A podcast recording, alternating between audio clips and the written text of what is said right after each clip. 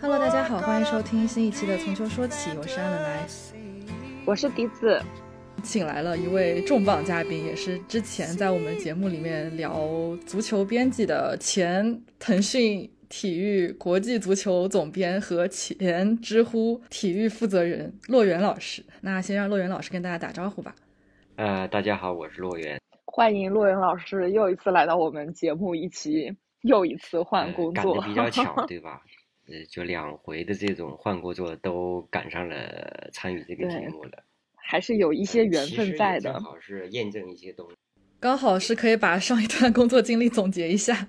然后展望一下下一段。对，正好是有一些这种趋势的发展嘛，对，可以一起聊一聊的。嗯，我们聊这期节目的主要契机呢，是因为最近嗯大半年呃如火如荼的线下活动，其中就包括了。和足球相关的线下活动，无论是呃平时我们可以看到的中超、中甲，甚至中乙现场，呃上座率上上座率呃一直不错，和越来越多的和球和足球有关的线下活动也在开展。就比如来总刚去了呃球衣生活节这个活动，然后没有想到这个活动也是和洛源老师有那么一些些关系的。然后我们就想在这一期节目里面来聊一聊，我们球迷会想要什么样的线下节、线下活动，以及线下活动目前进化到哪一步，他们可以给球迷提供什么东西了。对，我可以就是简单介绍一下，我刚才刚从上海赶回来的，去参加了这个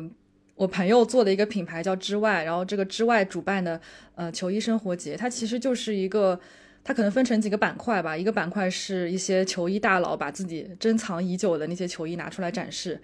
然后包括是有球员亲签的一些球衣，很从啊马拉多纳到贝利，再到比如说像贝克汉姆，就是非常非常珍贵的球衣都有，然后再到一些复古球衣，从比如说皇马、巴萨。然后国安申花这么多年来最出版的球衣到最新赛季的球衣，它都有在那个展示柜上展示。还有就是可以拿一些自己球衣去找相关的品牌去做一些球衣号码的定制和一些重新的设计。还有就是他们自己品牌会做拿一些比如说废旧的球衣，把它们剪裁做成一些可环保、重复利用的呃一些环保袋啊，然后手机套。和一些分队服之类的，一个比较新的一个环保的生活方式的一个，把足球融合进来的一种品牌概念吧，就还挺好玩的。然后在现场也见到了很多啊，现场还有一个就是玩非法的环节，就是有一些游戏大佬，包括一些球衣大佬也来参与其中，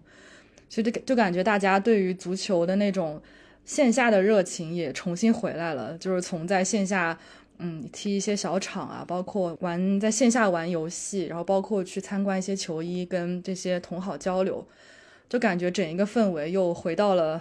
呃几年前的那个样子，甚至可能比几年前更加的热闹一些。我想插问一句，这个活动中男女男女比例大概是什么样？就我在的那个环节，它是四位女生来分享一些作为女生的一些跟足球的关系。呃，除此之外，还有一些可能是大概六四或者七三的一个比例吧。但是在场的人都是穿球衣的，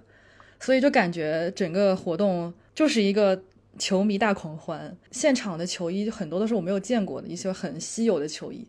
然后女生穿球衣也基本上都是嗯自己来的，或者是跟其他的朋友一起来的。我觉得就整个氛围还弄得挺好的。哦，那很不错。因为你刚刚说那个活动让我觉得很男性限定，但这是我的刻板印象了。就是男女比例如果能达到六四，我觉得这个真的很了不起。对，而且现场有很多球衣，就是一些品牌方，比如说像卡帕他们的球衣。那种 blockcore 的那种风格其实是中性的，就相当于无性别的那种穿搭，其实任何人穿都非常好看，而且它其实跟身材是没有太大的关系，就是一件 oversize 那种衣服套上去，就任何人都可以搭出他想要的效果来。是卡帕的球衣的确是非常好看。对，然后现场还有跟 骆源老师有关的一个足球知识问答环节，是由知乎体育提供的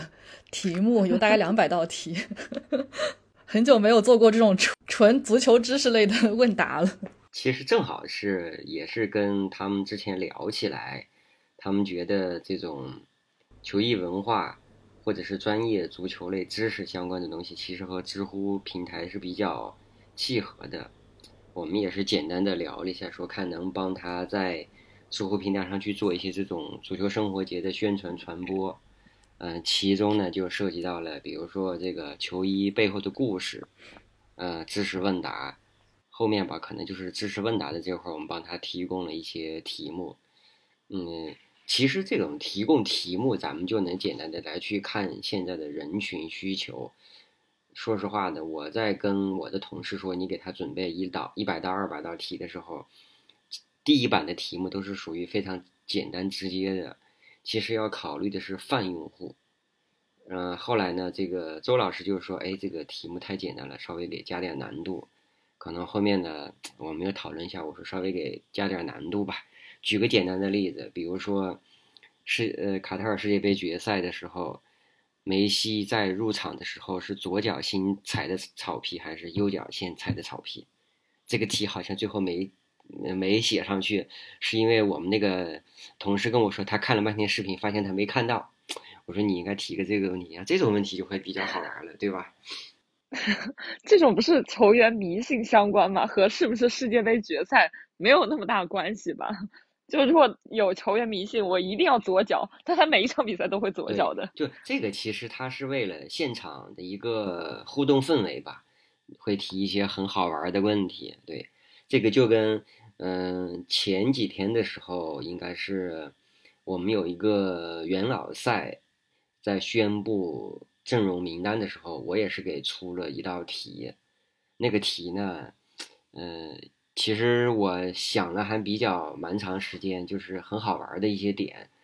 比如说，我有一道题是什么？嗯，谜就是谜底可能是某一个球员，但是他的那个线索呢，可以指向到两个球员。那其实对于很多球迷猜起来的就会特别好一特别好玩，比如说我在两个候选球员的时候呢，写的话呢还又差不太多，简单的浪费点时间说一下，就是比如说我那天出的那个题，第一个人，嗯，是他曾经效力于皇马，他曾经与查理斯特亚斯同场对决，他曾经和久利是同队效力，这是一个人，第二个人呢？也曾经效力皇马，但是呢，他是曾经和查理斯特亚斯是队友，然后他跟久利是对手。其实这种线索真的是，嗯，我觉得吧，可能类似于像我这样比较喜欢玩足球经理啊，或者喜欢研究各种老球员历史，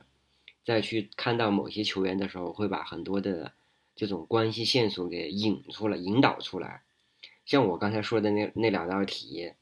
一个题目符合劳尔，一个题目符合莫伦特斯，但我其实不是想让大家猜这两个人，只是故意为了引导的。所以其实很多网友当时都很聪明，说劳尔不可能来中国呀。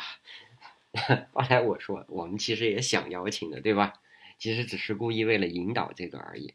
像这就能延伸出来，像笛子刚才说到的。嗯，从今年吧，线下赛事这么火爆，球是这么好，尤其是从阿根廷在北京跟澳大利亚踢完这场比赛，很多方面的人都认识到了所谓的线下经济，其实类似于像人家整个演唱会是一样的，足球的线下经济也在复活，只不过这个复活当中真的是存在了很多的问题，咱就接下来可以慢慢的去探讨一下这个东西。所以，这个复活存在的这很多问题，首先，它它是足球本身的问题吗？还是中国足球本身的问题？哎呀，我们在点炮，我在点炮。我只能说中国足球本身的问题吧。有个很好玩的点就是，其实年初的时候就已经有一些认识的朋友，他们期望的能去做一些，嗯，线下的商业赛事。你想做线下？商业赛的话，它需要的整个批复流程呢，或者是还是比较，呃，相对来说也没那么容易，没那么轻松的。他需要找足协、地方足协去报批。嗯，大家都知道，从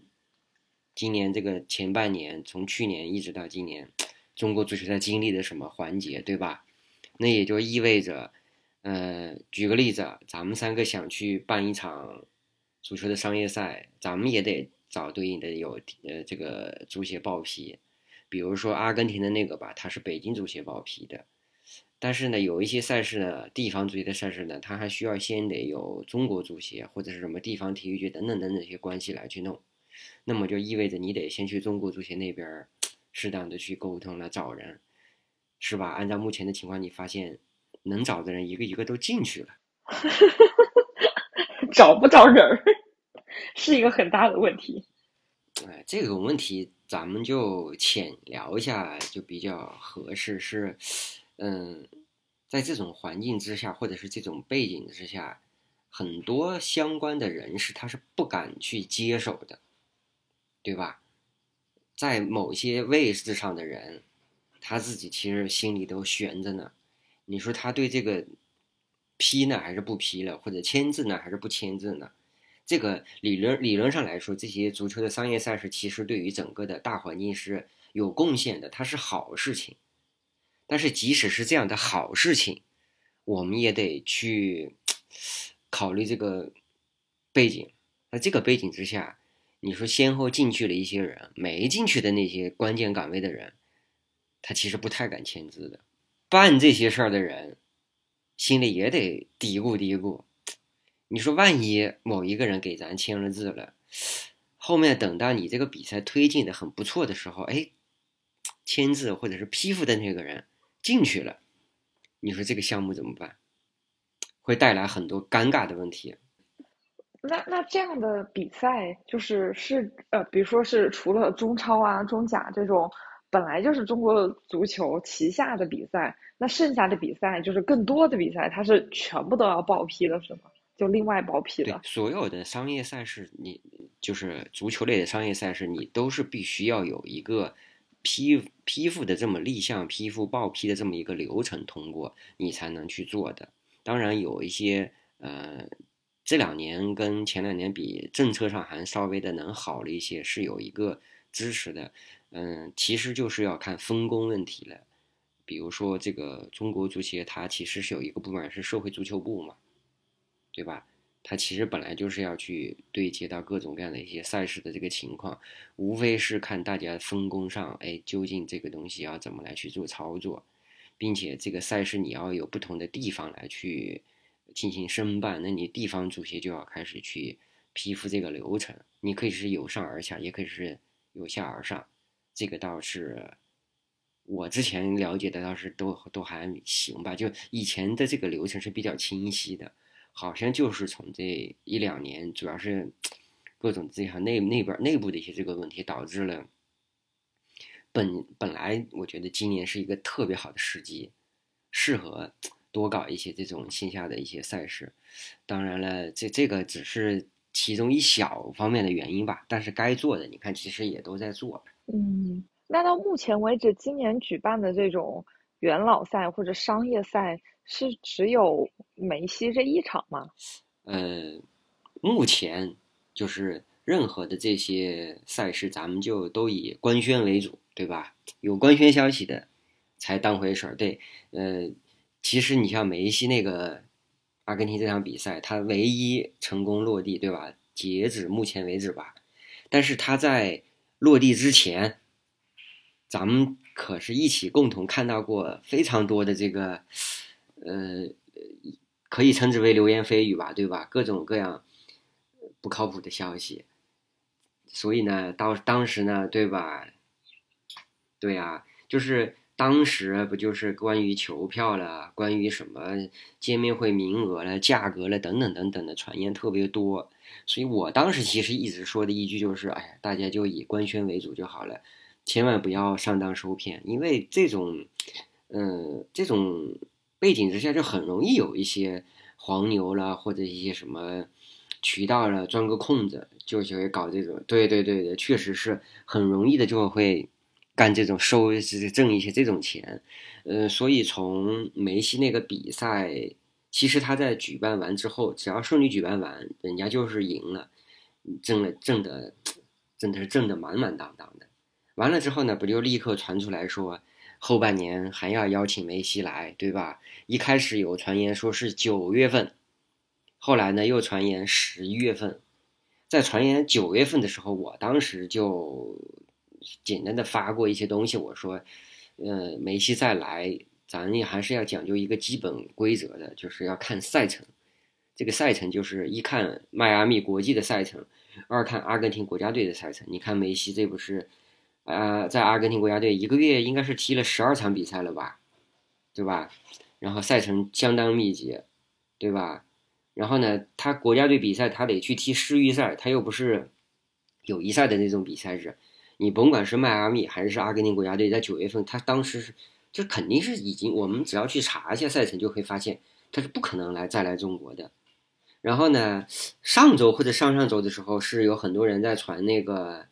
嗯，十一月二十五号，对吧？对对对对，那有那么一个报批文件的，对吧？各种群里都在传，对对，就是这种东西呢，咱们可以帮助各种球迷朋友科普一下，怎么来去辨别真假。像我刚才前头啰嗦讲到的，什么地方报批的那个。那个叫正儿八经足协盖出的报批，也就是大家认定说，哦，梅西要就是六月份来中国的那一次，梅西要来了，那是北京足协盖的章的一个收这个比赛邀请函，那就是正儿八经的成妥了。你像十一月份的这个又传的那个，那个只是某一个某一家公司的所谓的邀请函，而且他是委托给第三方，甚至是第四方。再去邀请迈阿密国际，对吧？我印象当中，他的那个邀请函上，上头是一堆中文，下面还有各种的什么英语翻译。那个英语翻译大概还英语翻译就是完全直译，对对对，惨不忍睹，估计还不如谷歌翻译的水平了。就是，呃，很多的公司他愿意把这些邀请函啊，什么什么东西提前披露出来。呃，一种是在某些工作人员的环节上被曝光出来的，二种这个就是刻意去放出来的，其实是为了招商引资，是为了能够造成一定的这个影响力，所以才会去放这个放消息嘛，对吧？嗯，很多都是这么干的。但是呢，你看像梅西十一月二十五号邀请的那个邀请函，他的那个复函上面的。嗯，发起日盖出日期应该是八月一号盖的这个盖的章。如果从八月一号看的话，现在已经是九月十号，对吧？其实大家除了能够看到那个邀请函之外，看不到别的东西了。我们再回到赛程上，你去仔细想一想，你说梅西大概十月底打完这个美职联的常规赛，如果能够进入季后赛。冬天是不是还得好好休息休息？是不是还可能稍微考虑考虑要不要租借回欧洲踢一踢球，对吧？你说对他们来讲，来中国挣这个钱，对于迈阿密和对于梅西来讲，他一定不是一个排序靠前的一个选项。可能对于中国的阿根廷球迷来说，我靠，我们觉得，哎，又能见到梅西了，又开始躁动起来，准备起来。但是吧，你说再换个角度想，如果真的是梅西和迈阿密国际来，会有阿根廷国家队来那种 热乎劲儿吗？哎，所以我其实蛮好奇，就是我想，就是比如说这个主办方他现在做了一个 PPT，然后把这些邀请函，包括可能给赞助商的权益这些全部都放在一个文件里面展示给大家，放出这个风声。那他的目的是什么呢？他是真的就是真的已经 pitch 到。国家队的人了吗？还是说他就是为了吸引赞助商呢？因为现在这些赛程都是没有确定的。嗯嗯，就就是嗯，你可以去算账嘛，对吧？比如说像那个，我记得好像是那个函上面是不是还涉及到了价格？三千万吧，应该是。我大概如果没记错，对，它有分成不同档位的赞助权益之类的。对就是大概应该它会体量有个什么三千万的这个邀请费。嗯，就比如说，那么球队邀请的成本是三千万，那么它剩下来的赛事主办、赛事执行、体育场地、嗯，安保、接待等等等等，包括票务了，包括一些媒体宣发、宣传之类的这个成本，咱们就姑且把它剩下来算下一千，那加起来可能是个四五千万的一个体量的东西。呃，我目前不太认为会有什么样的公司再会像虹桥那么的财大气粗，说我不惜成本的干这么个事情，没有那个体量。很难了，在现在这个经济情，况下，真的。很难了。咱们是可以算这个账的嘛？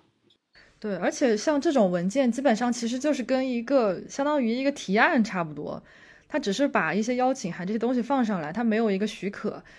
我有时候在想，他就是放这个东西，是不是可能啊会跟黄牛，或者说跟一些嗯，就是不安好心的人 串通好，就是先非法敛一波财那种，或者说，因为我看到，比如说小红书或很多平台，这黄牛已经借这个消息去问大家收定金了，然后这个行为其实非常可耻的嘛。对，我想这样子是不是真的就很痛心？就是这样子的行为能不能直接杜绝掉？但是这种行为又一次一次的出现，所以咱们要在节目里节目里呼吁一下，呼吁一下大家。对，就是请大家等待官方消息，即使是买黄牛票，也要等正式宣布我们哪一天开票之后，你再给黄牛钱，让他帮你去抢票，好不好？我们至少是这样。呃，就是借着刚才来总说的这个，他对于主办方或者就是这个发起文件的这个方面，他的目的倒不是为了说跟黄牛或者是跟这些小的一些渠道去做联合，这个其实不是他当前的核心目标。他当前的核心目标其实是在做融，我们可以把它理解为是融资。也就是说，你比如说，对他在拉赞助的这个阶段，他要放消息，他要去把他的文件可能适当的发给很多的潜在客户、潜在的赞助商去看，那么他也就需要去造一定的舆论声势，对吧？我得有舆论起来这个声音说，哎呀，你看真的要来了。但是你说他究竟有没有去邀请呢？那这个事情可能真的就只有人家这个主办方去才知道。你比如说他的那个文件上啊，他是委托给第三方，让第三方去邀请。那么你这个文件暴露出来，第三方有没有去聊，或者聊的有没有结果？那你外界根本不知道，他都不是直接发给俱乐部的，这就是问题了。你包括像呃，就是一个基本法，比如说这个每一次元老赛了，或者每一次哪个球队来了，哪个球星访华了，其实都会有一些人提前去。往出去放消息的，这都是属于合情合理的一个招商的一一种手段吧，就这么理解是手段就好了。嗯，所以黄牛们他每次都会利用这个，来去呃呃敛一波这种预购费了、预定费了，然后就发现跑了，对吧？或者是没有落下来。所以球迷朋友一定要谨慎，一定要注意辨别是非。而不是说盲目的，真的有人说啊，谁要来了就怎么怎么样，一定是等官宣，或者你看到那种带蓝 V 机构号，对吧？有什么主办方发了消息，那些才是可以的，因为这种的成本太高了，很我我个人认为是很难有人能再像阿根廷的那场比赛那样那么去操作的。这个主要是因为梅西的成本太高了，还是 in general？嗯，一场足球赛的成本太高了。呃，这个比赛咱们可以分解的去聊一聊，就是你比如说阿根廷国家队访华，它的主体是阿根廷国家队，整个其实是客户在跟阿根廷足协去聊，那么它其实是阿根廷国家队的一场比赛变成了中国方面承办的一场足球商业赛。呃，我们再稍微回顾或者是多说一些。嗯，过往，比如说我跟笛子一起看过这个意大利超级杯，对吧？意大意大利超级杯，意大利超级杯呢，那个比赛它是它是正儿八经的一场正式比赛。然后呢，我们又经常会去看到一些元老赛，就是这个退役球员的，比如说一八年，呃，我们在上海搞过一次那个企鹅足球名人赛，这些几个方面。然后再然后还有一些个人来，你比如说梅西、C 罗都以个人的形式来过中国行，咱们就可以来去看看这个成本的组成在哪儿了。还有那种夏季赛，就是呃俱乐部的人来的那些也会分为，呃就类似于像意大利超级杯有正式比赛的，也有热身赛形式的，对吧？嗯，这个计，对对对，夏季这个计算成本呢，你比如说阿根廷国家队来的这个，那其实是跟阿根廷国家队在谈，呃，阿阿根廷足协他去评估整个的一个成本，嗯，你即使是梅西，你也要服从的是阿根廷足协或整个阿根廷国家队的统一安排，是这么一个权益谈判。当然，你的这个成这个钱高，你只能理解为是整个阿根廷国家队的这个权益成本高。他不是说我那一场比赛，我当然对于这个国家队内部的我要权衡，我有梅西，我有大马丁，是吧？我有一堆我的这些拿了世界杯冠军的人，嗯，具体到人家怎么去分成比例出场费，其实是以阿根廷足协这里来去聊的。然后呢，嗯，你具体到像这种俱，像你刚才提到的俱乐部夏季行，它其实以俱乐部或者国家队整体出行的这个方式还比较好谈，是因为你打包的一个统一价格管理的一个事情，就相当于你的主办方与国国家队的足协这边或者与俱乐部的管理层你谈好这个打包价，他们就都来了。你还不用你直接去谈梅西，就是比如说梅西，就阿根廷六月份来北京的这一次，不是说咱的主办方直接对着梅西个人的，他谈的是阿根廷足协，是这么一个逻辑情况，他谈的这个主体是不一样的，所以呢，我们不能这么单纯的来说，哦，那是因为梅西的来的出场费太高，身价太高，如果是元老赛的那种。你比如说来十几个、二十几个退役球星，那是属于主办方分别去和每一个球员去聊他的这个出场费，真的是有的高有的低。比如说小罗、卡卡这些，就属于是退役球星里面的，咱们把就把它称之为呃 S 级吧，出场费是最顶流，出场费是最高的 S 级。然后再往下可能是什么像。飞哥、欧文等等等等这些拿过金球奖的，或者是曾经的这些巨星，他可能稍微的又弱一些。再然后就是什么效力巴萨、皇马、米兰、国米这些一线豪门的一些这个以前的过去的一些主力球员们，他这是属于一个可能又下下一阶的。再往下的可能就是，嗯，可能普通球迷还不太熟悉的一些这种，就大概其实会分这么一个等次，然后。会有一些主办方真的他去挨个一个一个去聊，这些人的出场费他都是不一样的，是跟每一个球员的经纪公司去签签约的，他大概是这么个形式。所以对于这种呃商业赛事也好，或者正式比赛也好，你反而是与俱乐部、国家队统一形式的合作的签约是更合理的，更好管理。哎，那我再插入一下，因为我之前在呃欧洲的时候，我看过好几场，就比如说 AC 米兰对什么，比如说对阿森纳元老赛，那这种对接的是 AC 米兰和阿森纳的元老部门吗？就是他们有这种部门吗？还是说其实那也是一个一个的，呃，只不过最后把他们冠名为 AC 米兰元老？你得去看他这个比赛的名称。也就是说，他的归属到底是一个什么样的身份出席？比如像你提到的 AC 米兰元老和阿森纳元老，他们如果在场上穿的球衣就是正儿八经的 AC 米兰球衣和阿森纳球衣，那么他真的就呃，并且以及是真的是 AC 米兰俱乐部，他是有一个部门就是负责这个元老队的，他就他现在各个俱乐部都很重视自己的这个呃传奇资源，他都成立了一个类似于。这种所谓的呃元老资源管理了，或者是组队的这个部门嘛，是感觉什么退休人员 退休人员管理，有什么养老金啊，什么什么这种医疗支出，然后直接去这个退休人员管理部门。这些其实没有，它无非是把这个资源能够更合理的运营起来。他能够定期的去在一些关键节点，或者是定期的一些时期去组织一些比赛。我记得好像疫情之前的时候吧，AC 米兰和巴萨本来两家俱乐部不就官宣过说要一起搞这个传奇元老赛，就是 AC 米兰元老队和巴萨这个元老队要一起踢几场比赛，就是为了比如说，嗯，哎，全球，哎，比如说美国了、中国了或者哪儿的地方搞一点。我印象当中应该是官宣过这么个新消息，后来是因为疫情耽搁，可能就没有人再敢接这个事儿了。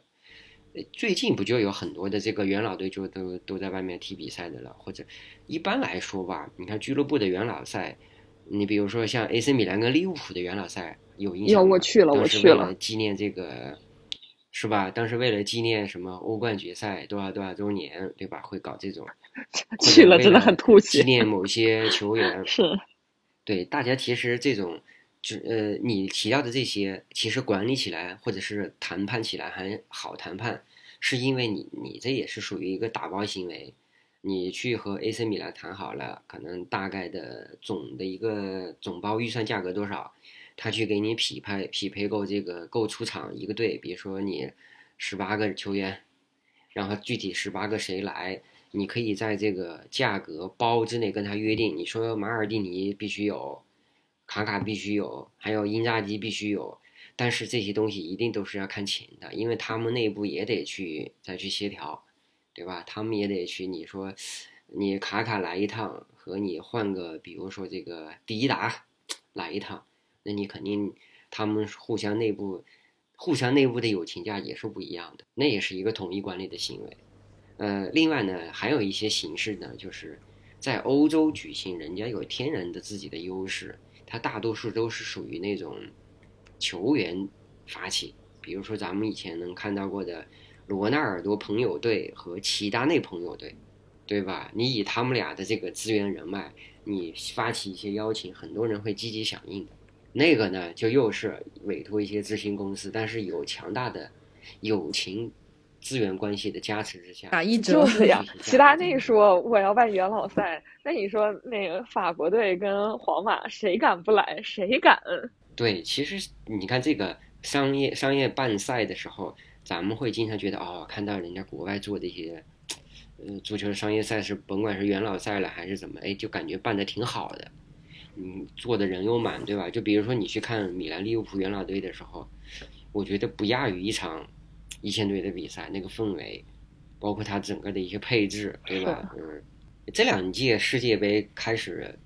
国际足联其实对这个也重视起来了，也在适当的去做一些，呃，传奇一些，比如说像相当于决赛之前啦，或者是世界杯空档期搞一些元老赛嘛，对吧？是。其实这些资源，它本身就是属于足球。对，每一代人的青春都得骗，就是每一代韭菜都得割。哎，这个割韭菜是对着的。对，我愿意。哎，我想知道，就是我不知道那个洛源老师了不了解，比如说这个球员退已经退役了，比如说欧文，他退役很多年了，那他在几年前来中国跟现在来中国的价格是？会会有缩水吗？还是说还是维维持在那个水平线上？欧文来中国来的次数太多了，对，通货膨胀是是的，就是你看，你看欧文在前一阵子连着两个礼拜来了两两趟中国啊，他不是一直在呀？这种他是真的挺闲。对于他们，他们很多人的这个。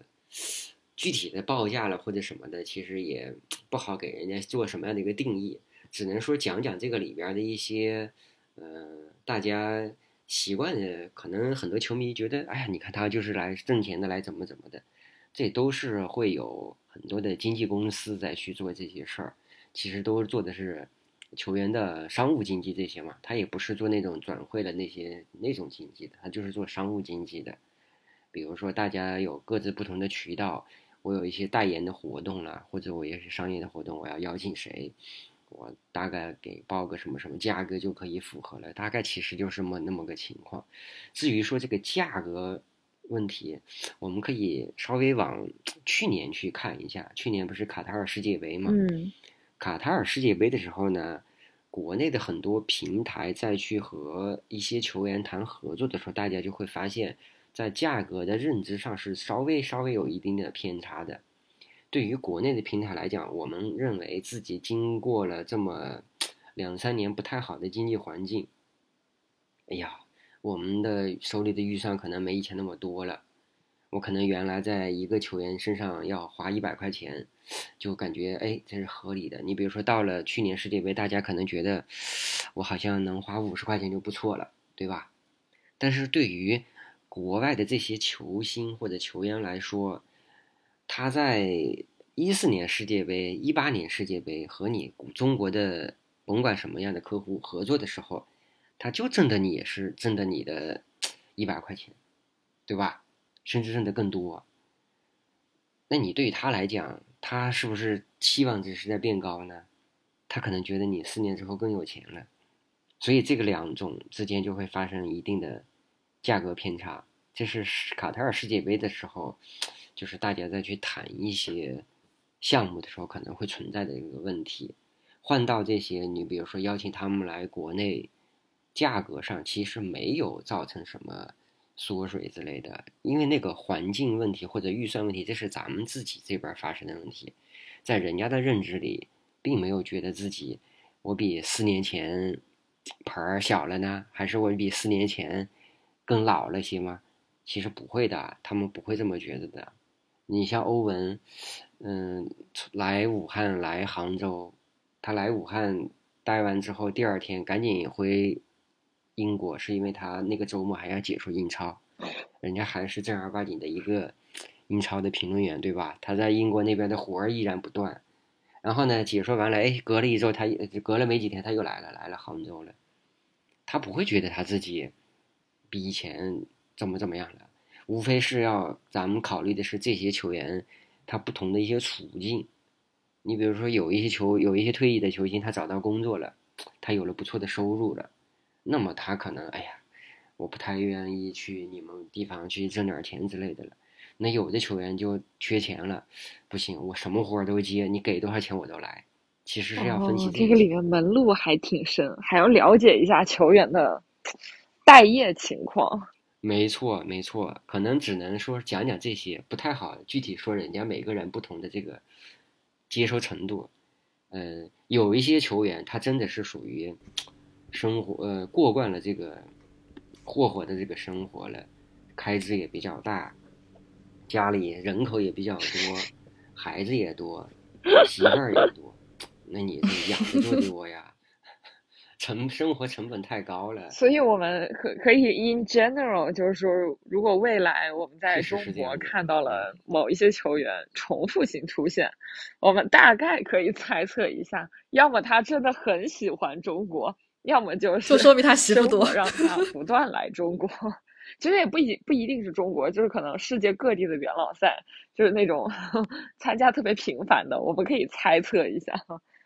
对，因为那些有正式工作的，你说他如果是主教练，或者是俱乐部任职，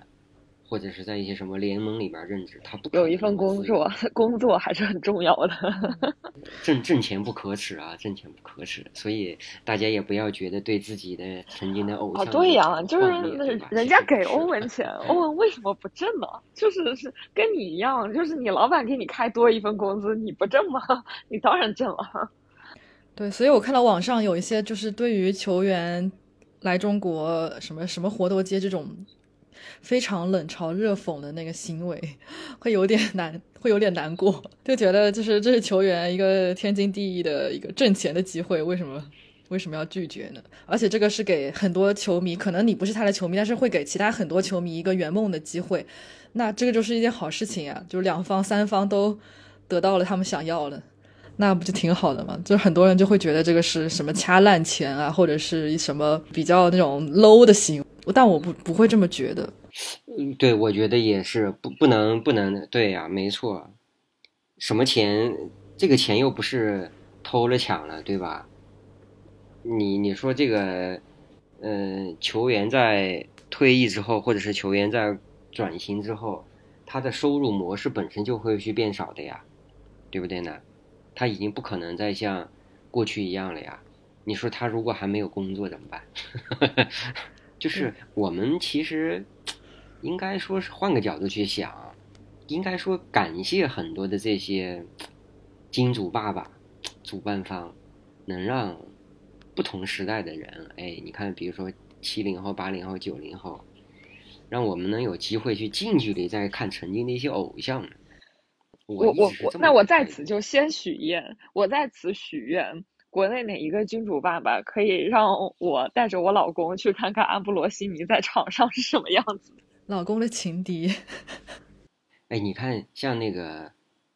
卡塔尔了、沙特了，像中东这些区域，尤其像卡塔尔世界杯那整个去年、前年这个卡塔尔世界杯的周期里，那些中东富豪不就会时不时的把这些退役球员组织一波相聚一堂，对吧？经常组织一些聚会，就把这些人请过去，其实就是为人家的热爱，人家自己掏点零花钱见见曾经的偶像，有什么不好了？顺带的让周围的亲朋好友或者自己城市、自己国家的人多见见这些人嘛。其实大概就是这么个逻辑呗，这也是足球文化的一部分。嗯，是这个跟复古球衣只不过是因为审批，对，就是想，就比如说像我们这批球员，或者在年纪再大一些那些球迷，可能喜欢上这个球员的时候，他已经到了职业生涯的末期，或者说他就算是在巅峰时期，我们那时候可能没有那个能力和机会出去看球，那可能几年之后他有机会来中国，所以就可以有这个机会去近距离的接触吧。可能大部分球迷都是这样子，因为不是所有人都有都有那个能力出国去真正的去现场看球的，所以把偶像送到家门口还是一个对呀，就是把把我男神送家门口这种事情，真的，呃谢谢金主爸爸。确确实是的，真的，确实是这样子的。你像我们之前去武汉这两趟呢，那个第一趟是莫伦特斯和路易斯加西亚来，他们俩其实不是已经在上海，还有深圳是吧？应该是都去过吧，都搞过一些活动了。完了呢，去了武汉之后呢，我们是应该是第二活动第二天吧，一起去啊，当天晚上去看那个武汉三镇的比赛，就有一个这个从上海去的一个女球迷，非常激动的举着个电脑，就是想给莫伦斯展示一下，说是他给莫伦特斯剪辑了很多的视频，那个电脑里哗啦的打开一，我靠，我看了一下，几十条吧，他都他说他都是他自己一条一条剪的莫伦特斯职业生涯的各种各样的一些视频。原本莫伦特斯就是在这个呃球场包厢里看完球想走，那姑娘是有人帮着带进了包厢，莫伦特斯就看到了他电脑里面播放的各种视频，然后莫伦特斯说算了不走了，我要看看这个视频。你能明白那个作者看着看哭了，眼睛里面就有点那个闪泪花了，就他你说对于对这就是为什么很多人觉得说自己追星怎么追不到呢？是吧？或者说怎么轻易接触不到自己的偶像呢？还是要走心的这种追星啊？你看那女孩，相当于把莫伦特斯职业生涯的一些高光瞬间，包括他去上海，就是前几天的一些什么场景，乱七八糟，人家都给配上一些比较好的感动的音乐了，或者真的他在那儿坐着，连着看了三四个视频。他本来是要直接离场了，然后他又多看了那么多视频，真的是在那安安静静的，其他的各种工作人员都在那儿安安静静的一起看。那个场景之下，你会觉得我靠，这妹子这种人这是真球迷呀、你换了个谁，谁会去那么想这些东西？都是过来啊，我签个名了，我合个影了，对吧？其实不是这样子的，你还是要打动自己的的这个偶像。就是用真心换真心，对于退役老年人来说，这个尤为重要。他们会觉得，哎呀，你看，本来我来中国就是工作挣个钱，哎，还能有这么多喜欢他的球星，对，就是对于这种退役老年人来说的，他的职业生涯能被人记住，他他的这些闪光点被人看到，而且仍旧怀念，我觉得对于他们的人生来说，其实是蛮重要的东西。是的呀，而且作为球迷来说，如果你喜欢的球员退役了，你你去哪儿找他呀？你只能等他来中国。以后比如说像孙兴民退役了，我怎么可能去韩国的家门口？你也不知道人家家住只哪儿啊能等他来中国有机会，只有这个来华的机会才能近距离的接触啊。所以，就是所以大家以后再有人来的时候，一定要所以这个元老赛目前可能暂时没有消息，不知道之后什么时候国内可以有一个比较正式的，呃，让大家可以线下，然后可以真的近距离再看到自己喜欢很久的那种偶像的机会。呃，可以简单给给大家科普一些今年的这个动态吧。我也不能，就是也不能说的太多，或者我也不知道太多。咱们就以以以官宣为主啊。其实今年从阿根廷这场比赛之后，嗯，包括像北京、呃武汉、深圳、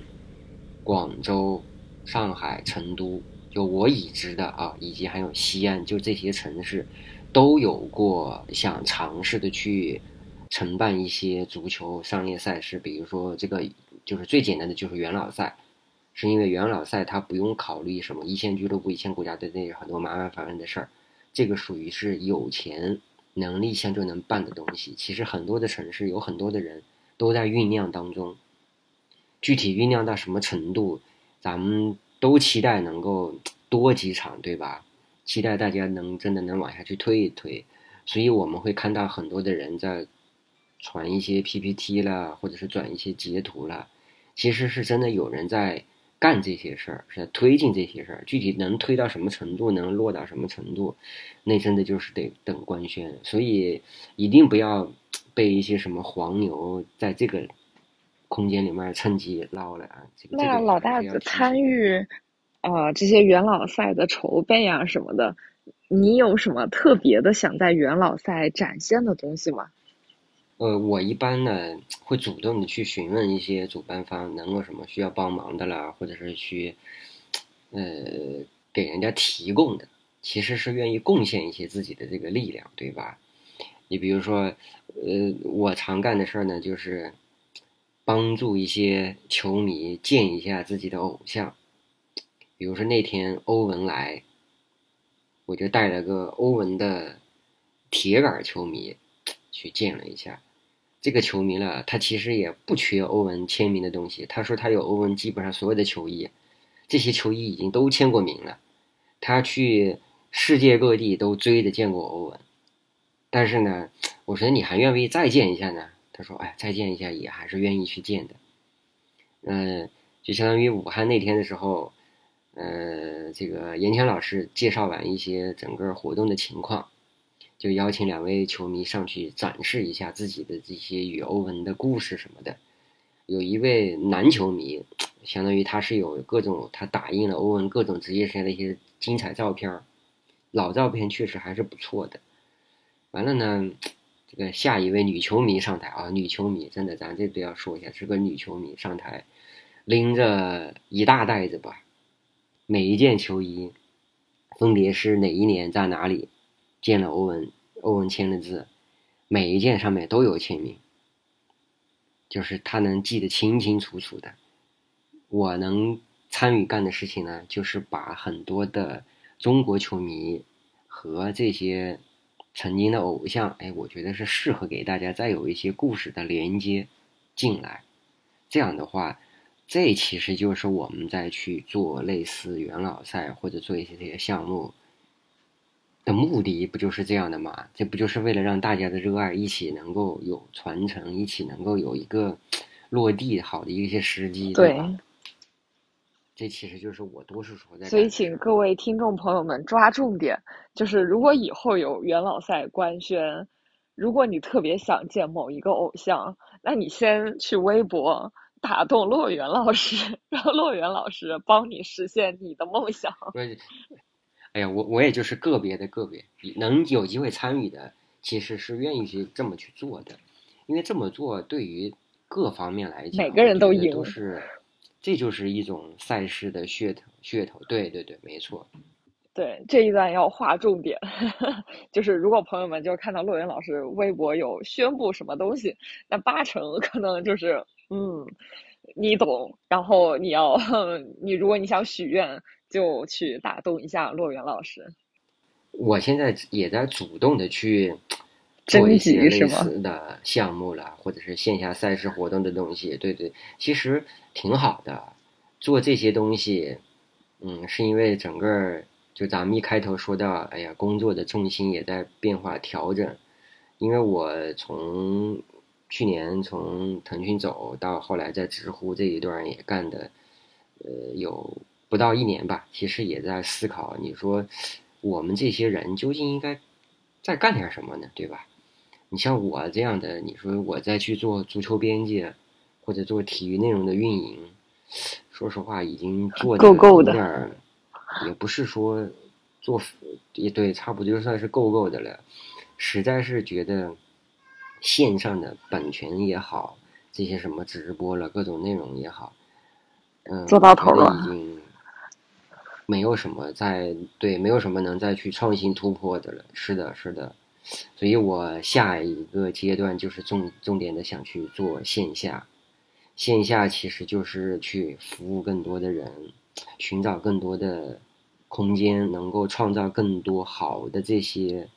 产品出来。这个产品可以是比赛，也可以是小的项目，对吧？可以是单个的人，可以是一个球队。我觉得可能是这些东西未来。是需要更多的人去关注的吧？其实这个正符合今年的一个趋势。你看，中超、CBA 球市都特别火爆，包括像什么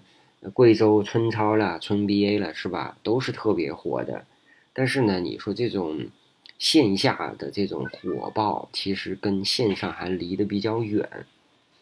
你比如说中超火成那样的，但感觉线上哎好像没什么人讨论。所以，其实像我们这些干内容、干媒体久了的人，适合再去把线下一起去参与进来。我们得去更好的去把这个提升这种品质感，说的现实点儿，提升这些变现的能力。哦，对，这我刚刚想问的问题就是这个，就是说，如果想去办更多的这种呃球星、球迷的连接呀什么的，那第一步就是想先把他们请来。但是刚刚您也说，就是，呃，这些球员因为疫情啊，或者因为现在经济环境，他们的溢价空间可能，嗯，其实也没有变得更大。那那我们新的变现的点在哪儿吗？就纯靠金主爸爸们砸钱吗？金主爸爸砸钱是为主的嘛，剩下的其实就是看整个的一个市场需求和不同来自不同方面、不同角度大家的一个互相的一个。我喜欢用的几个词：抱团取暖，是指球迷吗？抱团取暖的意思，所有方面的抱团取暖，从主办方、资源方、媒体平台和球迷以及地方一起抱团取暖。这个抱团取暖，我们可以简单的算算这个账。以前的时候，大家一般喜欢说干这些商业赛事，真的就是一起花钱，一起砸钱。你比如说五个人，五个方面在做这个事儿，每个人掏了一百块钱，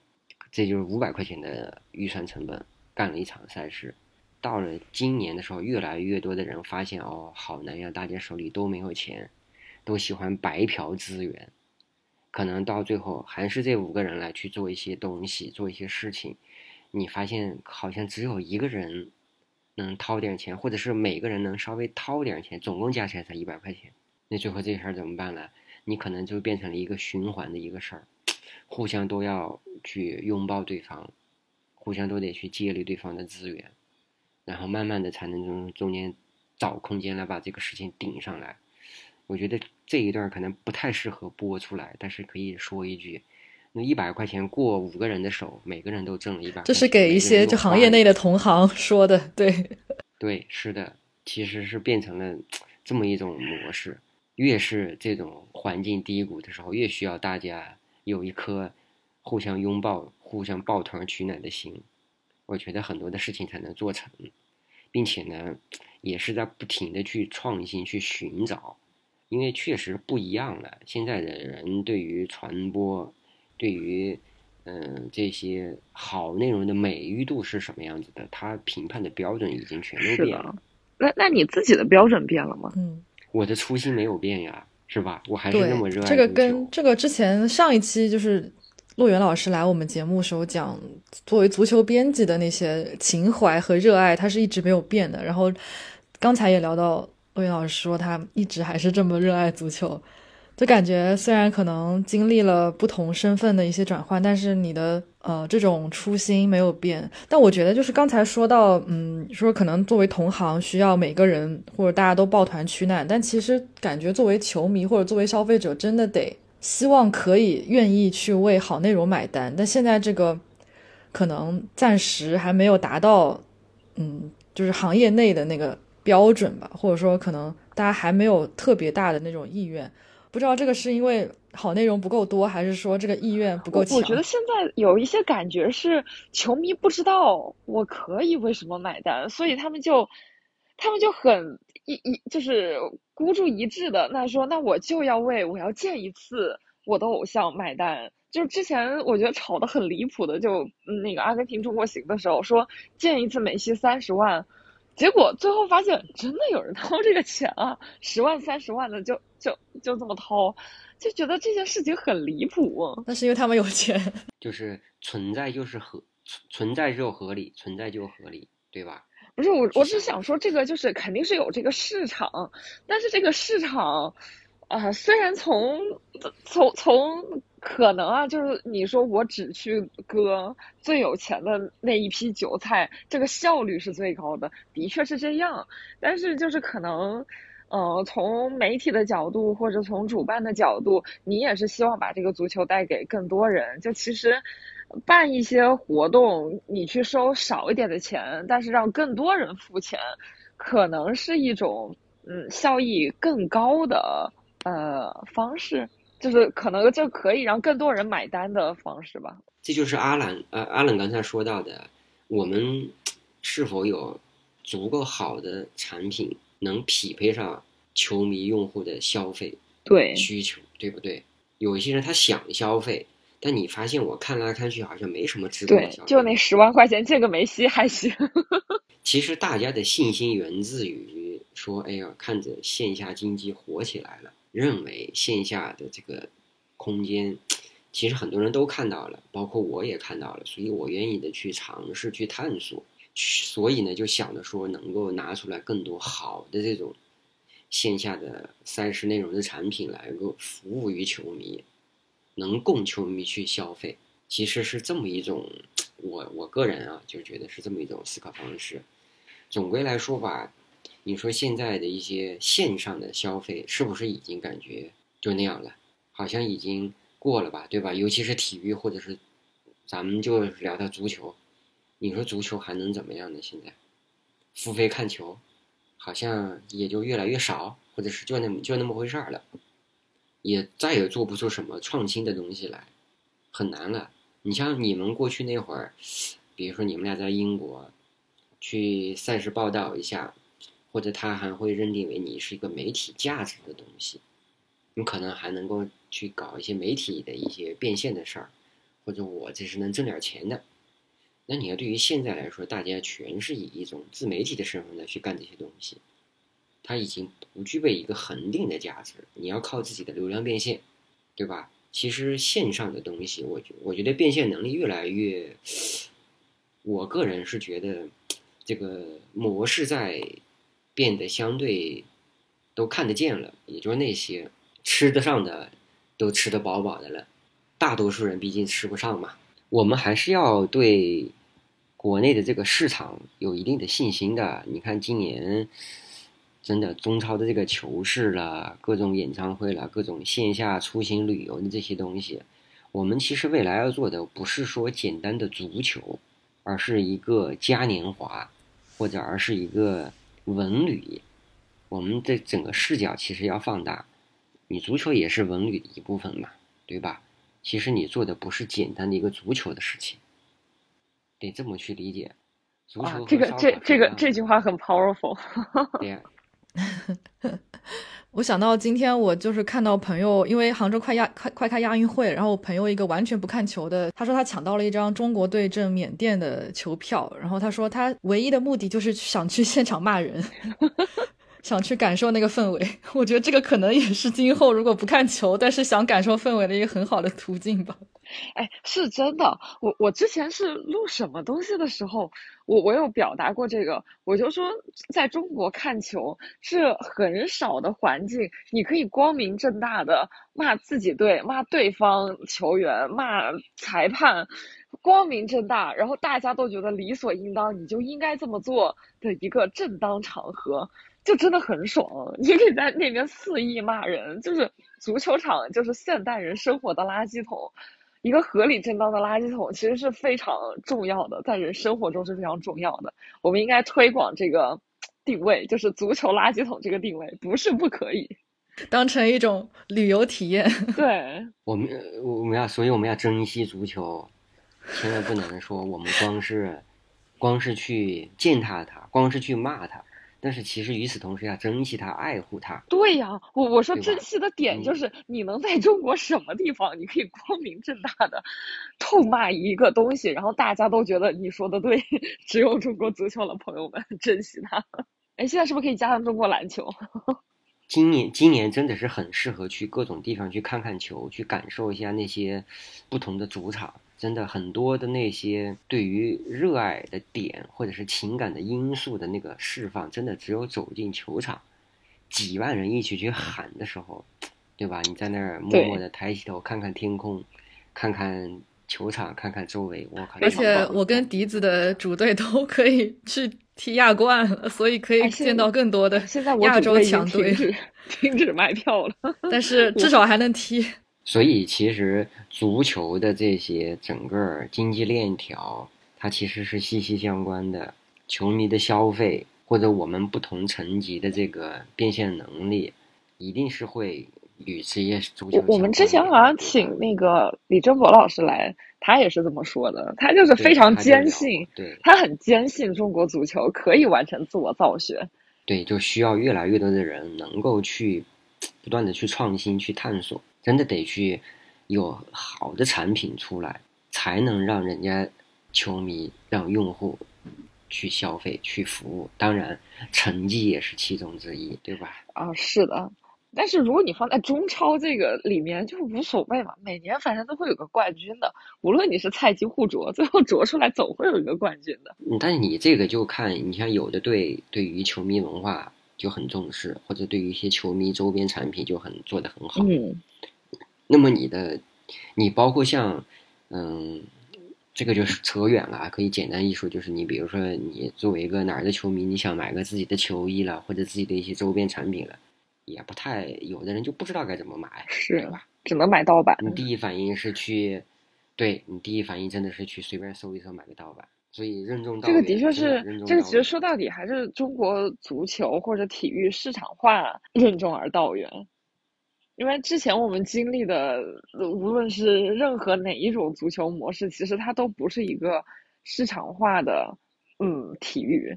反而足球的确是走在最前端的，所以足球已经开始思考我如何可以，呃，不靠投资人，不靠政府拨款，独立的、健康的活下去，其实是个蛮好的尝试的。那你的这种造血能力上或者变现能力上？球迷真的是要承担很大的这种推动力的呀，是，对吧？就有很多人讲这个，呃，欧洲足球它的呃钱来自于哪里？就其实欧洲足球最大的是转播费嘛，在中国可能这个 还需要一点时间。那现在那就只能靠球迷自己的支持。但现在好像也可以看到一些案例，就是呃是是。陕陕西做会员制，对陕西的这个尝试就还挺令人感动的。就是球迷真的是靠自己的投入和热爱，可以留住一支球队，自下而上的发起。对，之前在中国足球只能自上而下的去运行很多东西，但是这一次让我们看到，从民间可以有一些力量出现，可以影响和改变很多东西。嗯。是的，对我们其实是努力的在把足球变成生活的一个部分才行，对，而不是说它依然还是一个很奢侈的事情。其实大家是在努力这个事情，就好像日常当中，如果走在街上穿球衣的人越来越多，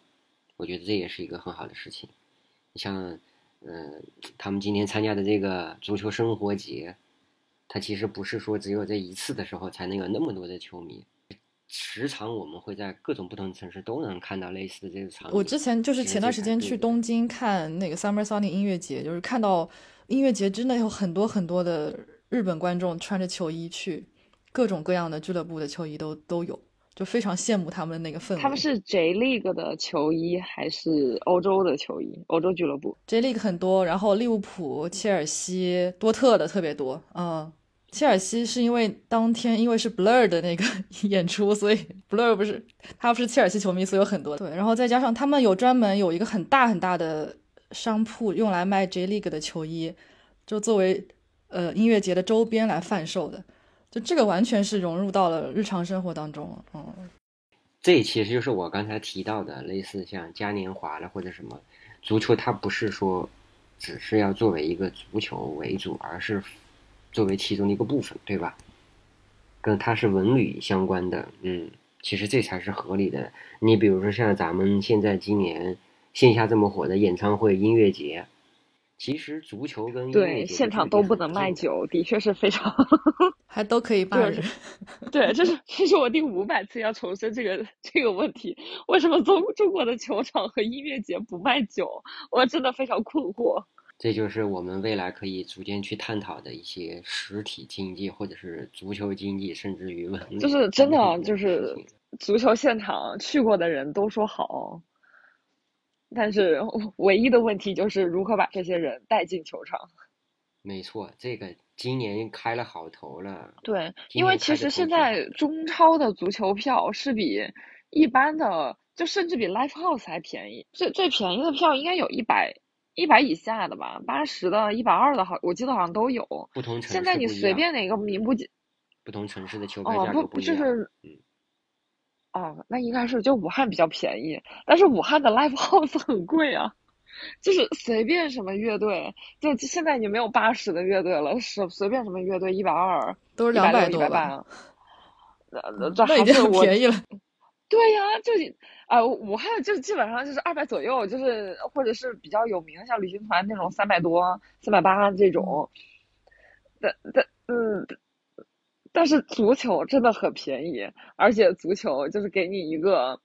充满体验感的九十分钟。嗯，那你说，如果一场这种足球商业赛，比如说一场足球的传奇球星的这种元老赛，一张门票。三百五百不贵，那啊，但是我会不会买，取决于有没有我喜欢的球员。嗯，就是我会觉得它不贵，但是我不一定去。更多那些凑热闹的，他该买，他其实会买的。很多人其实不像咱们一样见过这些，或者就是单纯的想看一场高水平的比赛，呃，也不是高水平吧，看一些民宿民宿比赛，都是一些退退休老年人在场上溜达。然后，所以就是。对，为了青春买单。对，所以他有我喜欢的球员是非常重要的一件事情。就比如说之前我在英国看了几场元老赛，他嗯，就是因为他是 AC 米兰退休老年人，就真的看他们太快乐了，就真的不用上场。我拿着那个长焦，我看马尔蒂尼在那个场边的，他他整场没有上场，他在场边坐了一整场。我看他在那个板凳上如何嘲笑大家，我都很快乐。我们其实需要越来越多的这样的一些赛事产品的东西。反正我预计啊，明年夏天一定是一个爆发期。虽然说有奥运会和欧洲杯，但应该会有挺多的球队和球星来。行，许愿我的男神也可以来。甚至你可以去找一些 主办方，看看能不能邀请他们。对啊，我的男神都很便宜的，所以可以，你可以就是自己去申请。也不是不行，其实就是给给卡纳瓦罗小卡纳瓦罗一点工作吧，人家也要养家的。这期也聊的差不多，就是从一个商业赛事的如何运营，到退役球星的工作问题，然后再到就是我们该如何更好的去参与或者说去运营一个线下赛事。这期节目也发散了很多，非常感谢洛源老师。呃，也期待着能有一些落地的赛事给大家带来一些。好的，我们会记住这个部分的。嗯，然后如果听众朋友们对于线下赛事以及元老赛有什么你自己的看法，无论是你觉得你想消费什么样的产品，或者是你期望看到。呃，什么样的形式，或者你想具体看到哪个球星，都可以在我们的评论区许愿、许愿留言，说不定他会实现呢。对，我们我们一起期待，我们也期待骆源老师的新工作。好的，等着我宣布啊。嗯，好，我们就等官宣。好的，好呀好呀，那这期节目就到这里。嗯，感谢骆源老师，那就下期节目再见，拜拜，拜拜，拜拜，拜拜，谢谢。on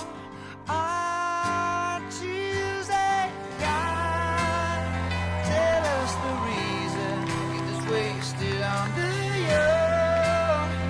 it's hunting season and the lambs are on the road searching for meaning.